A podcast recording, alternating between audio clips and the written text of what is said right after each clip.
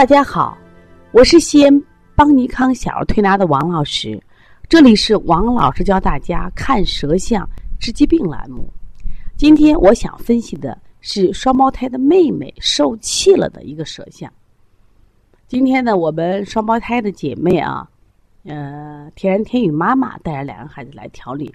她说呀，王老师，这个小妹妹啊，天然呀，最近不知道怎么的，这两个月啊，连续。扁桃体发烧、咳嗽，哎呀，我们都没办法了，呀，不停的给吃药。爷爷都说，你再给他吃，吃的小肠子、然后肚子都吃黑了，不能再给娃吃药了。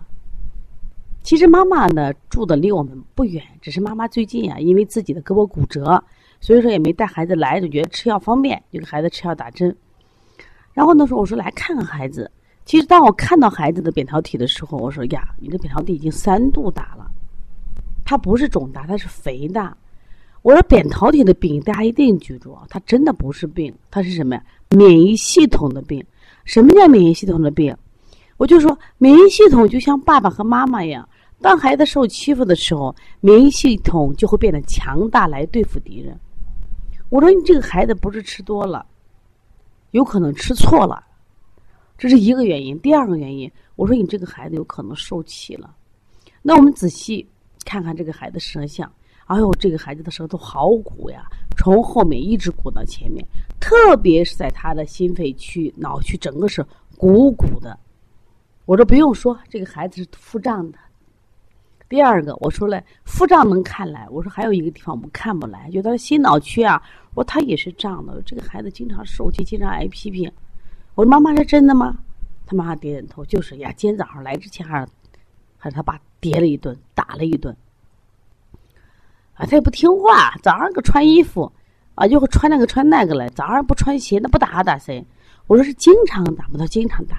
特别他爸爸，哎呀，不太喜欢这个老二，老打他。为什么呢？因为老大这个孩子呀，乖懂事，吃饭也好，也不生病。这个老二啊，从小就爱生病，脾气怪。哎，他吃个饭一个多小时，而且性格怪怪的，所以说经常挨打挨骂。我说你不信啊，咱们给两个娃都拍个摄像，你看看，老大一定是平的，老二是鼓的，鼓的已经看见了嘛。要不然我就让我们的工作人员给老大也拍个摄像。拍完以后呢，我们把两个摄像呢做到一块儿做了个比较。哎呀，妈妈说王老师一说太准了，你看老大的摄像就是什么呀，平的；老二的摄像就是什么呀，是不是鼓的？看见了没有？很明显。我说你做错了一件事情，我就给他举了个什么例子啊？我说那个小时候我们学过政治，政治讲那个资本家啊是如何剥削工人的。说，比如说我们一天这个工人啊能干多少活都有个平均量。正常是取平均量，把最好的和最差的工人，比如说就最好的工人一天干三十件，最差的工人一天干十件，那我们把三十和十做个平均。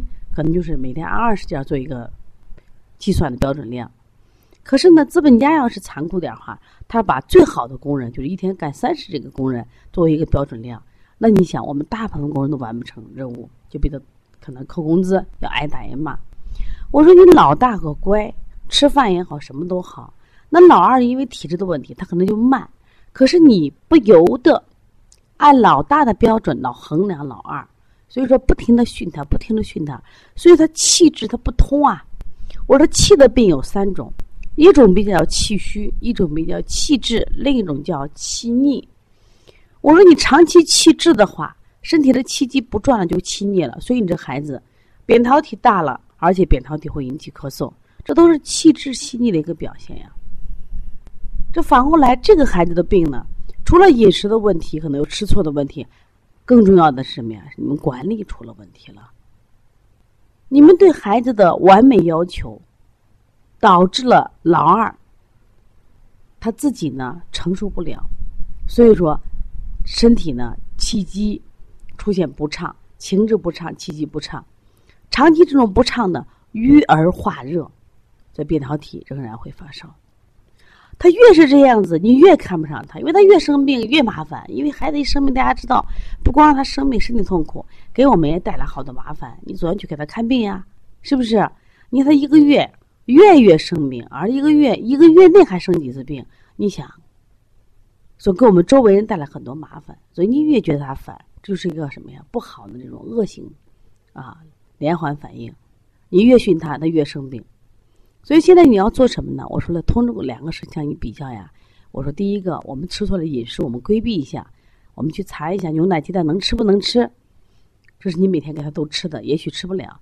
更重要的是情感上疏导，要根据两个孩子量体裁衣，制定不同的教育方法。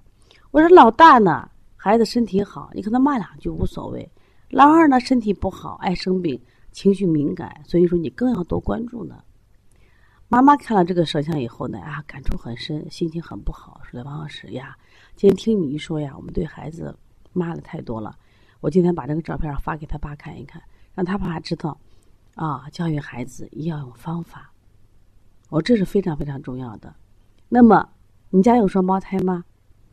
啊，或者你家有两个孩子吗，你是不是无形中拿一个表现好的孩子就来管理另外一个孩子呢？那么势必有一个孩子就要受气。如果你有这样问题，可以加王老师的微信幺三五七幺九幺六四八九。也希望大家有正确的教育观、喂养观，这样我们的孩子才能健康成长。另外，八月八号是邦尼康王老师讲舌诊开课的时间了，非常有意思啊！舌诊学习起来，不仅我们能一眼。直观、快速的看到什么呀？孩子的疾病，其实也能看出这个孩子的性格。关键是我们通过学习舌诊，能提高自己的辩证水平，能及时发现孩子的问题。学生诊是非常有趣的事情。如果要学习，可以跟我们联系。我的微信是幺三五七幺九幺六四八九，包小兵的微信是幺八零九二五四八八九零。如果有什么问题，可以咨询我们。